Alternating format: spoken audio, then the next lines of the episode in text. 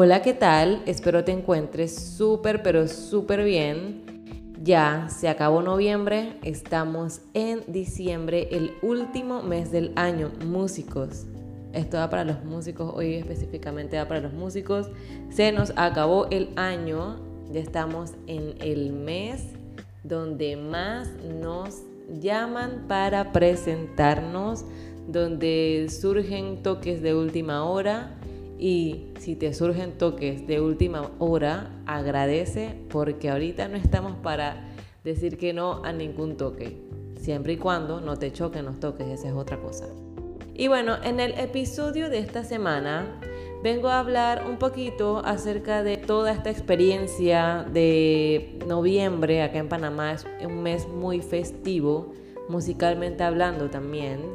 Y pude ver yo presenciar el bicentenario de la independencia de Panamá de España. O sea, este año se cumplieron 200 años porque nuestra independencia fue el 28 de noviembre de 1821. Y ahorita estamos a, eh, pasó el 28 de noviembre de 2021 y déjenme decirle que fue una experiencia para muchos que estuvimos encerrados por mucho tiempo por la pandemia que todavía continúa, pero la cuarentena se ha flexibilizado un poquito, volver a ver los desfiles, aunque sean diferentes que como estábamos acostumbrados, y ciertas eh, dianas, que son como estas presentaciones que se hacen al amanecer de una, de una fecha, tan, fecha tan importante como, como lo es el 3, el 4 y el 28. Hay otras fechas importantes, pero las dianas acá en Panamá por lo general lo hacen 3 y en ocasiones el 28 de noviembre. Gracias a que trabajo en el cuerpo de bomberos, pude ver eh, el desfile de antorchas, no me correspondía estar, pero sí pude estar ahí acompañando el desfile de antorchas, presenciar la antorcha bicentenaria que, que recorrió casi todo Panamá. Y llegó el mismo 27 de noviembre en la noche.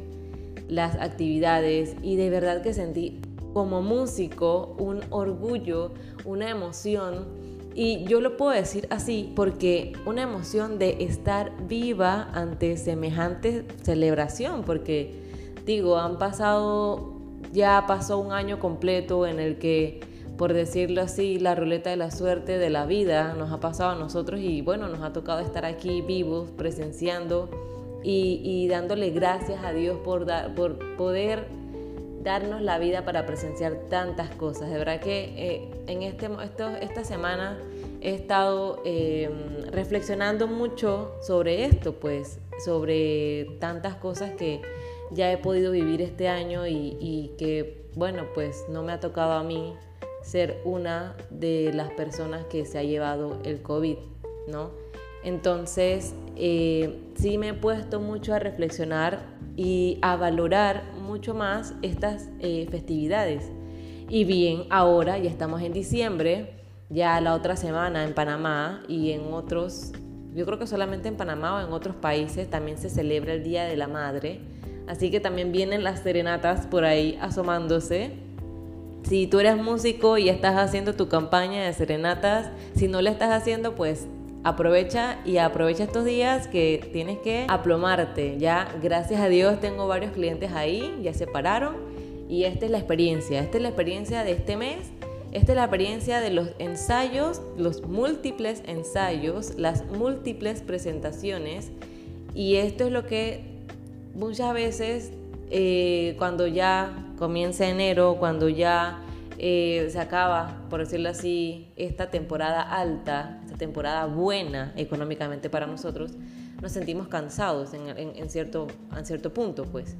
Pero yo te vengo a traer aquí tres cositas que quizás te van a ayudar a poder tomar las cosas con calma, musicalmente hablando, y no solamente en el mes de diciembre ni noviembre, sino para que lo apliques desde que comienza el año, para que ya cuando finalice el año llegue la temporada, no te agarre por sorpresa, ¿ok? Entonces, una de las tres cosas que yo hago es hacerme un calendario. Un calendario, como ya comenté en, unos episodios anteriores, El calendario de un músico no va siempre con el calendario normal de las actividades. O sea, nosotros siempre tenemos que estar dos meses, de uno a dos meses anticipados en cuanto a organización se refiere, eh, de las festividades. ¿Por qué? Porque tú no vas a llegar, por ejemplo, en diciembre a comenzar a buscar presentaciones en diciembre. Porque a estas alturas ya tu cliente ya tiene su músico ideal, ya tiene eh, el músico que va a tocar para ciertas fechas. Puede que sí salgan algunos toques, pero es algo de último minuto. Algo que de repente no, no, tienes, eh, no vas a tener mucho tiempo para, para poder concretar. ¿Por qué también digo que es mejor que te prepares dos meses? Porque te da el chance de tener un buen repertorio ya planificado, organizado, bien practicado, ya con toda la seguridad, con toda la proyección, con todo listo para tu público, porque eso es la ventaja de practicar con tiempo y tener las cosas organizadas. Ya te vas a dar cuenta que cuando tú consigues toques de ya para allá, los músicos que han pasado por esta situación, también yo he pasado por esto, es muy poco el tiempo que tienes para ensayar. Y aquí va la otra, si tienes que tocar con una agrupación, hay que ver eh, la disponibilidad de los otros integrantes de la agrupación y eso toma tiempo. Entonces, cuando tú planificas todo eso con dos meses de, de distancia, ya tú aseguras que esas pequeñas cosas ya estén cubiertas. Inclusive, hasta ayudas a tu cliente ideal a que si te encuentra en esos dos meses antes de la fecha y también piensa como tú en buscar con, mucho, con, anticipación al músico para su evento de fin de año, también le das chance de que inclusive te pueda abonar con eh, la mitad del, te pueda abonar el 50% con tiempo también y tú ya como que te preparas con eso, ¿no? Entonces es súper importante este primer punto, tener un calendario para que tú te prepares en todo. Ya estamos en diciembre. Ahorita tienes que estar, pensando en San Valentín, o sea, en febrero, porque ya vienen tus clientes en enero a buscar músicos para sea eventos o para un brunch o lo que sea para San Valentín, lo que, lo que se haga, pero ya tienes algo preparado. Yo ahorita estoy casualmente pensando en organizar algo y así voy, o sea, porque el calendario te ayuda a que te organices y también como que sepas cómo, cómo combatir ciertos imprevistos, porque puede pasar que en, llegando el mes de tus presentaciones puede que pase que, se dañe un instrumento, que un micrófono no sirva, que un cable se haya roto, o sea, cosas como esas, y te da el chance de poder arreglar este problema, comprar otro instrumento, comprar algo o alquilar otra cosa y ya tú estás preparado para este plan B. Por eso el músico debe tener un calendario desde que comienza el año para todo. La otra cosa que también es súper buena, aparte del calendario, es tener tus repertorios estacionales, por decirlo así, listos y actualizados.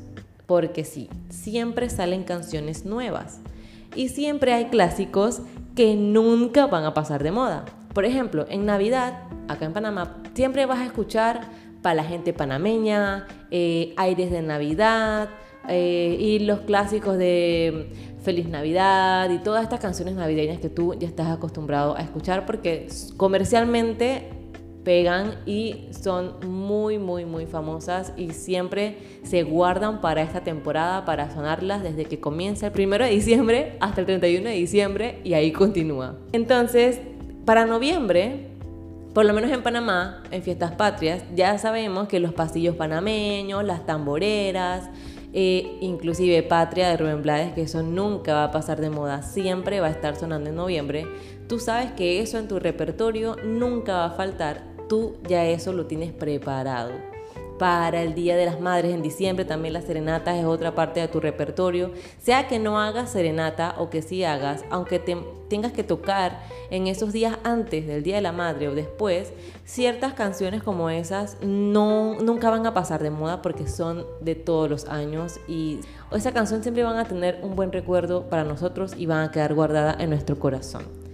Para San Valentín, todas las canciones románticas. En esta sí puedes abrir un poquito, puede ser un poquito más em, actualizado, porque las canciones románticas siempre se van a estar actualizando, pero también van a haber canciones como boleros, como Bésame mucho, como historia, bueno, historia de un amor más o menos, solamente una vez, contigo a la distancia, canciones que, que son para enamorar y de verdad que nunca van a pasar de moda, siempre van a estar ahí. Aquí te estoy dando ideas para que puedas agregarlo a tu repertorio si no sabes.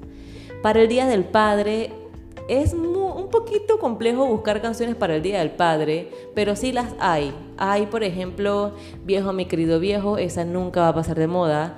Está eh, quizás, creo que se llama quizás, de Enrique Iglesias.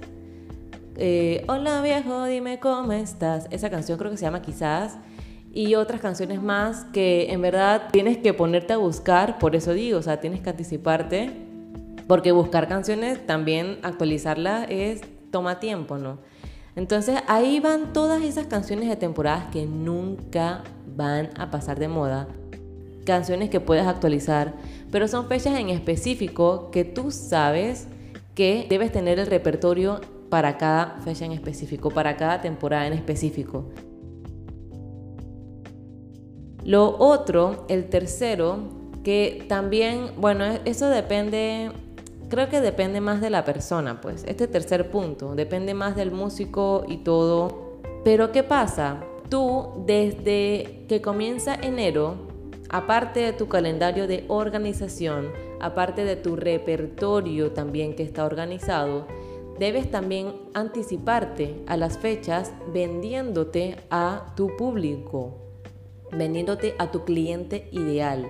Entonces, ¿qué es lo que también, por eso digo que depende del músico, qué es lo que es la visión que tiene, dónde quiere tocar y todo esto. Entonces, lo que te recomendaría, que a mí me ha ayudado en el tiempo que estuve haciendo eso, eh, fue llevar un video o un audio, eso tienes que hacerlo sí o sí, porque te van a pedir video o audio de alguna canción, algo que tú estés tocando y entonces, eh, con una buena presencia, o sea, un video con buen formato, de buena calidad, calidad de video, de audio y de tu interpretación, obviamente. Lo grabas, lo tienes en la nube o lo tienes en USB, sea la manera en la que tú te, gusta, te guste presentar tu material. Y lo llevas a los sitios donde tú te quieres presentar. Entonces, es importante que tú primero te vendas con tiempo, sea también puede ser en las redes sociales, tú hagas un video, un material, mm, eh, sea de audio o algo, para que cuando venga la fecha, eso sí, continúa publicando o reposteando ese video. Y más adelante en fechas y todo, ve, también promocionándote tú mismo o tú misma. Cuestión que cuando ya se acerca la fecha del evento, de la festividad, de todo esto, ya el cliente se va a acordar que tú ya hace rato venías hablando de que ofreces esos servicios y ellos de una vez van a ser la primera persona en la cual van a recurrir. Estas son las tres cosas que yo te puedo recomendar. Voy a recordarlo.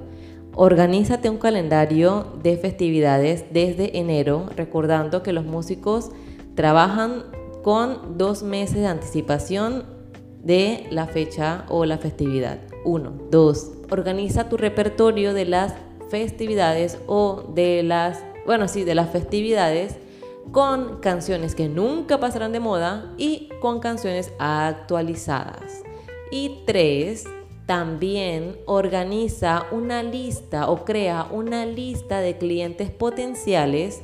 Haz un material que sea de video y audio con buena calidad que tú sepas que ese video te puede vender. Así que eso, desde el primero de enero, mentalízate qué es lo que tienes que hacer. Ya después, el año son 365 o 66 días, dependiendo si es año bisiesto o no.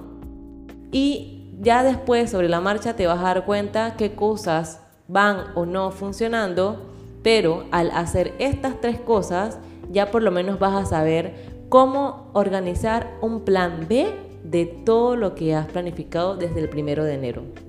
Recuerda que los instrumentos tienen un tiempo de vida dependiendo de que también lo cuides. Así que esto es un extra para ti, un consejito. Revisa tu instrumento, hazle mantenimiento a tu instrumento y todas las cosas que tengas que hacer que también utilice tu instrumento. Así que bueno, espero que te haya eh, funcionado, te haya servido, te haya gustado esta primera temporada, porque sí, hoy es el, este es el último episodio de la primera temporada. Ha sido una temporada de inicio en la cual más adelante voy a venir con muchas sorpresas. Ya la otra semana vengo con el primer episodio de la segunda temporada, una temporada eh, cargada de nuevas experiencias. No sé qué va a pasar el otro año, no voy a tener muchas expectativas, pero sí voy a planificarme bien, sí voy a, ir con la mejor intención para que este 2022 sea un año de eh, frutos de todo el trabajo que he realizado en el 2021. Espero que este 2022 también sea un año en el cual pueda mejorar en mi instrumento. También te lo deseo a ti, que puedas mejorar en tu instrumento y que ojalá consigas nuevos y muchos clientes, nuevos y muchos lugares donde te puedas presentar. Y a todos los aficionados por la música, espero que encuentren esa canción, encuentren ese documental de música, encuentren esa, esa pasión, ese artista, esa, es algo nuevo, algo, algo que los saque de onda, pero que los saque de esa buena onda, les pongan una buena onda y podamos seguir aprendiendo mucho más de música. Para ustedes los aficionados por la música, vengo con dos episodios dentro de esta segunda temporada que les va a funcionar, les va a ayudar a aprender un poquito más acerca del entrenamiento de oído, ese va en un episodio, y acerca de los diferentes géneros musicales, cómo podemos diferenciarlos. Espero que estén pendientes a mi eh, canal en este podcast y saben que pueden encontrarme en mi Instagram como Mariví Piano. Que tengas muy buena semana y nos vemos el próximo martes.